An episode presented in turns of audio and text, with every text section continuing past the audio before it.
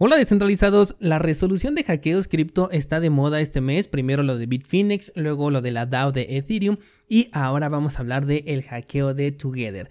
Lo más curioso de todo esto es cómo se llevó a cabo y de eso vamos a platicar. Además tenemos también más información sobre el hackeo de la DAO de Ethereum en 2016, tema que tratábamos el día de ayer. Hay cosas muy interesantes que platicar sobre este caso. Hoy va a ser día de hablar de hackeos cripto. Hola de nuevo y bienvenidos a Bitcoin en español. En este podcast adoptamos la filosofía de una economía sin intermediarios, una interacción económica punto a punto que nos permite transferir valor sin ninguna clase de restricción. Hemos cambiado las cadenas centralizadas que limitaron nuestra economía durante años por cadenas de bloques que entregan transparencia a nuestra interacción económica. Y todo gracias a Bitcoin. Te doy la bienvenida a Bitcoin en español un espacio donde somos libres, somos soberanos, pero sobre todo somos descentralizados. El precio de Bitcoin sigue dentro del canal que ya conocemos desde hace un par de meses, por lo que hay poco que reportar en este aspecto. Pero ayer me metí a la sesión de análisis técnico libre en Discord y encontré un análisis que compartió un descentralizado al cual le sugerí además otra forma de verlo y se trata de un hombro cabeza hombro que marcaría el final del ciclo alcista. Esto fue desde enero. Y lo interesante es que los análisis planteados ahí, tanto el del descentralizado como el que yo eh, les añadí, van bastante bien hasta el momento. Si el precio siguiera su camino hasta los 30.000 en este punto, la figura estaría completa y ya después veríamos qué sucede. Claro está, ya sabes que me gusta ir paso por paso. Pero para que le den una checada está en el grupo de Discord y si además tienes suscripción a cursosbitcoin.com en la sección de ideas trading tienes un análisis de Bitcoin también. Que por cierto, con respecto a esta sección, me preguntan cada cuándo la actualizo y lo hago una vez que identifico una oportunidad en cualquier momento. Normalmente ocurre en mercados bajistas porque ya sabes, compra barato y vende caro. Por eso el mes pasado cuando todo comenzó a bajar les compartí 12 análisis de golpe, todos en el mismo mes, los cuales todos siguen activos en este momento por si les quieres dar una revisada. Y en el momento en el que encuentre algo nuevo, de inmediato lo pongo allí. También me preguntaron si el análisis de Harmony en estas ideas trading todavía sigue vigente. Esta pregunta es porque el precio se está acercando nuevamente hacia las zonas de compra marcadas en aquel momento. Este análisis es de 2021, es un análisis que ya concluyó porque los puntos de compra se alcanzaron perfectamente y dieron buenas ganancias o al menos la oportunidad de vender. Esto ya depende de cada persona. Yo todavía sigo holdeando hasta este momento. El que haya regresado a los puntos de compra nos indica que son precios muy buenos con respecto al histórico para aprovechar oportunidades, pero el análisis ya ha cambiado, sobre todo porque ya estamos en un mercado bajista desde la estrategia que yo utilizo y por supuesto esta estrategia le aplica a las ideas trading porque pues están hechas también por mí. Por lo que yo ya no tomaría en cuenta ese análisis como para obtener ganancias en el corto plazo, pero sí podría considerar los puntos de compra marcados ahí como unos momentos clave en el gráfico desde donde puedes tomar alguna decisión. Vámonos con las noticias y te decía que la resolución de hackeos ha sido la nota de la semana. En 2020, esto sí lo recuerdo perfectamente, te traía la noticia del hackeo de la empresa Together. Me acuerdo muy bien sobre todo por la solución que propusieron que era un crowdfunding, cosa con la que yo no estuve para nada de acuerdo. Y bueno, el típico mensaje también de no dejar tu dinero en las carteras centralizadas. Pues resulta que ya se detuvieron a las personas involucradas en este hackeo y se pudo recuperar una parte de los fondos robados, solamente una parte porque la otra ya había sido gastada. Y resulta ser que todo inició por un virus que venía de una película pirata descargada desde las oficinas de esta empresa, la cual infectó la computadora y derivó en la pérdida de millón y medio de euros, afectando a más de 5.000 usuarios que perdieron sus fondos. La empresa incluso se enfrentó a una posible demanda colectiva pero los ánimos se calmaron con la respuesta de este financiamiento colectivo que les permitió regresarle su dinero gracias a un token que sacaron. Bueno, eso fue en ese entonces. Lo importante a día de hoy y por lo que seleccioné esta nota para el episodio es que todo comenzó con una película pirata descargada.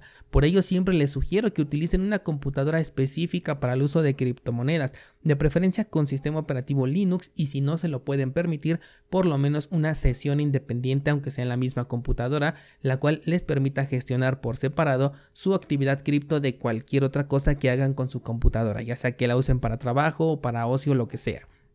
Justamente porque los virus están a la orden del día. De hecho, hace poco te traje una nota de un virus que atacaba las carteras en navegadores web. Y este virus era muy especial porque identificaba si podía hacer algo en tema cripto, es decir, si tú eras un usuario cripto activo, vulneraba esa cartera, obviamente no estaba respaldada por un dispositivo en hardware, por eso podía llevarlo a cabo, se llevaba los fondos y después el virus se desinstalaba. Era un robo casi perfecto.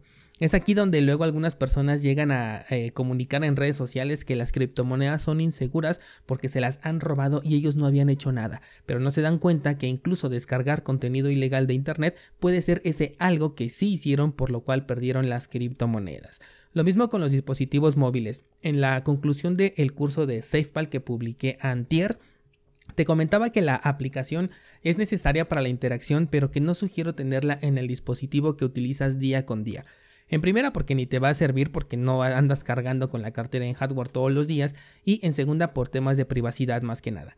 En este caso puntual no te podrían robar tus fondos de esta forma, pero en otras carteras sin la configuración de seguridad adecuada es posible que sí los puedas llegar a perder y más si instalas aplicaciones indebidas nuevamente. Y los iPhone no se salvan de esto, ya te he traído noticias sobre aplicaciones apócrifas que se hicieron pasar por Electrum, por ejemplo, en ese caso, y eh, provocaron pérdidas a los usuarios. Así que una excelente noticia para reforzar este tema. Te comento antes de pasar al otro punto que el día de hoy comienza un nuevo curso, es el curso de DeFi, He estado probando algunas aplicaciones, sobre todo aquellas por las que ustedes más me han estado preguntando. Y bueno, les voy a compartir tanto mi experiencia como les voy a mostrar pues cómo se utilizan si es que todavía no se han adentrado en este mundo. Por supuesto, esto será siempre desde la postura que he mantenido a lo largo de este tiempo, de que todo lo que dice DeFi hasta el momento no es descentralizado en su totalidad y tiene riesgos que tenemos que aceptar si es que queremos utilizarlas. Hoy publico la primera clase que como en todos los cursos es completamente gratis, para que conozcan el enfoque que tendrá el contenido y espero que lo disfruten porque es algo que me han pedido mucho. Si quieren que considere alguna plataforma en específico, no duden en sugerírmelo, todavía eh, puedo agregar más contenido a este curso que ya comienza el día de hoy. Por otro lado, en las notas del programa tienes los enlaces para el pool de Cardano y la página para mintear tokens NFT, que con el precio que ahorita tiene Cardano no está para nada mal agregar o incrementar posiciones al portafolio. Vámonos ahora sí con el tema de Wasabi Wallet y la DAO de Ethereum. Sugiero que escuches el episodio de ayer si es que no lo has hecho porque le voy a dar seguimiento ya sin contexto. Te comentaba entonces ayer de que tenía dudas sobre la herramienta secreta que decía tener Chain Analysis para desmezclar las UTXO. Y efectivamente dicha herramienta no existe. Tampoco hay un medio sofisticado más allá de la búsqueda en la blockchain tan transparente de Bitcoin. Resulta que la blockchain sí apunta a esta persona como el hacker de esta DAO en el 2016 y esto debido a dos errores. El primero es por parte de Wasabi Wallet, que era un error ya identificado y documentado desde 2019, pero para cuando el movimiento se hizo, pues todavía estaba presente. Y el segundo es un error del el hacker. Les compartí en Twitter el análisis que hizo la gente de Samurai Wallet, donde está todo detallado de forma más técnica por si lo quieren revisar, ¿vale? La cosa es que el hacker después de cambiar sus Ethereum por Bitcoin hizo el CoinJoin en Wasabi y reutilizó direcciones, es decir, mezcló los outputs con los inputs que todavía no estaban mezclados y ahí estuvo la mala práctica.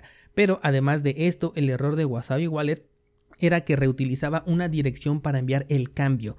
En una transacción hay ocasiones en las que existe un cambio el cual tiene que regresar a una dirección. Normalmente esta dirección debe de ser nueva, pero Wasabi tenía ese error de reutilizar una dirección conocida. En este punto el hacker no tuvo nada que ver, aunque sí pudo darse cuenta si hubiese revisado la blockchain, cosa que creo que eh, debería de hacer una persona que está detrás de un acto de este nivel.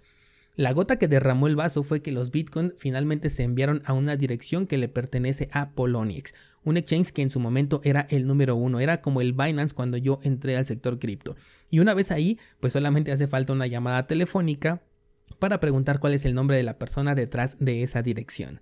Ya lo que hizo después con Green, la supuesta moneda de privacidad, no tuvo nada de utilidad porque antes de ese cambio pues ya había dejado un rastro, una huella ahí.